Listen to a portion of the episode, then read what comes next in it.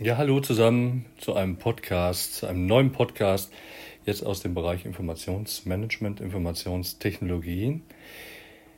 Es geht um die Blockchain-Technologie und was Blockchain ist, heute in einem Kurz-Podcast. Und da wollen wir im Prinzip nur klären, inwieweit diese Technologie sich entwickelt hat und was das überhaupt ist. Also es geht tatsächlich nur darum, was ist Blockchain und warum haben wir in den letzten Jahren diesbezüglich so viel davon gelesen und gehört? Und die wenigsten können es erklären, was es ist. Und das fällt immer wieder auf, denn die Blockchain-Technologie, die hat in den letzten Jahren erheblich Aufmerksamkeit bekommen und vor allen Dingen, wenn man so durch die Medien streift, auch erhebliches Interesse auf sich gezogen. Sie gilt als eine der bahnbrechendsten Innovationen des 21. Jahrhunderts, und hat das Potenzial, verschiedene Branchen grundsätzlich einmal zu revolutionieren. Wir werden jetzt einen Einblick in diese Blockchain-Technologie und die, das Theorem, das dahinter steckt, einmal besprechen und dann, wie gesagt, die grundlegenden Konzepte erläutern. Was ist Blockchain überhaupt? Eine Blockchain muss man sich so vorstellen, ist eine dezentrale, also eine völlig verzweigte und unterschiedlichen Orten und verteilte Datenbank, die Informationen in Form von Blöcken speichert, also zusammengehörende Einheiten. Diese Blöcke, die sind wiederum miteinander verkettet, wobei jeder Block eine Liste von Transaktionen oder Daten enthält. Und das, wie gesagt, das kann man sich so vorstellen, verteilt auf viele unterschiedliche Server, viele unterschiedliche äh, Orte irgendwo auf dieser Welt. Das heißt also, anders bei herkömmlichen zentralisierten Datenbanken, die von einer einzelnen Partei quasi verwaltet werden, wird eine Blockchain von einem Netzwerk von Computern, auch als Knoten bezeichnet, verwaltet und aktualisiert. Das heißt, nicht nur einer kann hier Daten verändern und entsprechend Daten abrufen oder auch Daten hinzufügen, sondern viele. Und dadurch, dass eben diese Blockchain Daten völlig verzweigt und nach einem festen System, aber nicht unbedingt ersichtlich gespeichert sind, ist das Ganze für Außenstehende ein völlig konfuses Netzwerk von Bruchstücken, die scheinbar zusammengehören, aber einzeln eigentlich nicht von großem Wert sind. Die Funktionsweise einer Blockchain kann in mehreren Schritten beschrieben werden. Das wollen wir jetzt mal machen und fangen mal an, in einer Blockchain werden Transaktionen oder Daten, wie gesagt, gruppiert. Diese Transaktionen können alles sein. Das kann Kryptowährungstransfers sein, das können Vertragsabschlüsse sein oder Abstimmungsergebnisse. Das ist ganz unterschiedlich. Bevor eine Transaktion in einem Block aufgenommen wird, wird sie von einem Knoten im Netzwerk erst einmal überprüft. Das nennen wir verifiziert. Dieser Prozess stellt sicher, dass die Transaktion gültig ist und legitim ist und erst dann erfolgt der Zugang. Sobald genügend Transaktionen überprüft wurden, werden sie in einem neuen Block zusammengefasst.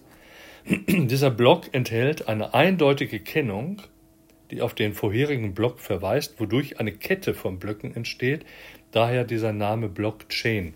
Und daher, weil eben der Verweis erfolgt, weil, muss man sich vorstellen, wie beim Netzplan, hat eben jeder Vorgangsknoten auch eine entsprechende Vorgangsdefinition, einen Vorgangsnamen.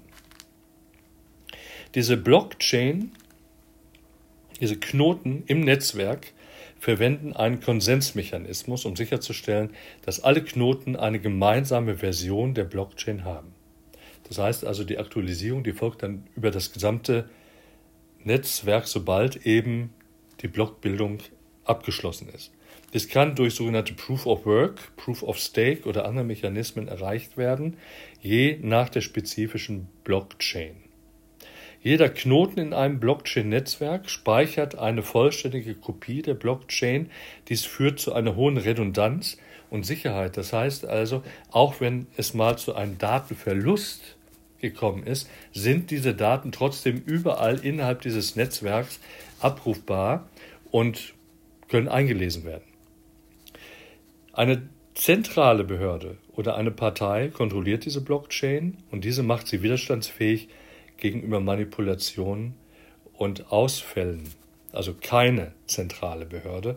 Und das ist der Unterschied zu dem, wenn wir jetzt zum Beispiel in einem Netzwerk oder außerhalb eines Netzwerks in einem Server letztendlich Dateien speichern. Das heißt also, die Dezentralisierung, die spielt hier eine sehr große Rolle. Kommen wir zum Thema Sicherheit. Transaktionen in der Blockchain sind durch Kryptographie geschützt und können in der Regel auch nicht nachverfolgt oder rückgängig gemacht werden. Und die gesamte Transaktionshistorie öffentlich verfügbar bietet die Blockchain ein hohes Maß an Transparenz. Blockchain kann Transaktionen in Echtzeit oder nahezu in Echtzeit verarbeiten, ohne dass Dritte angewiesen sein äh, müssen oder beziehungsweise auf Dritte letztendlich zurückzugreifen. Und damit ist die Blockchain-Technologie eine weitreichende Anwendung über Kryptowährungen jetzt mal hinaus. Da in diesem Zusammenhang wird ja häufig geschrieben, was es anbelangt.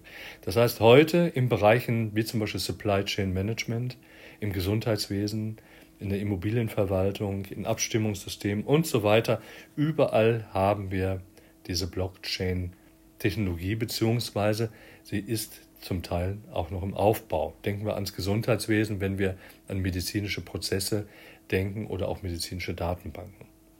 Die Blockchain-Technologie hat das Potenzial, die Art und Weise, wie wir Daten und Transaktionen verwalten, speichern, verwenden, grundlegend zu verändern.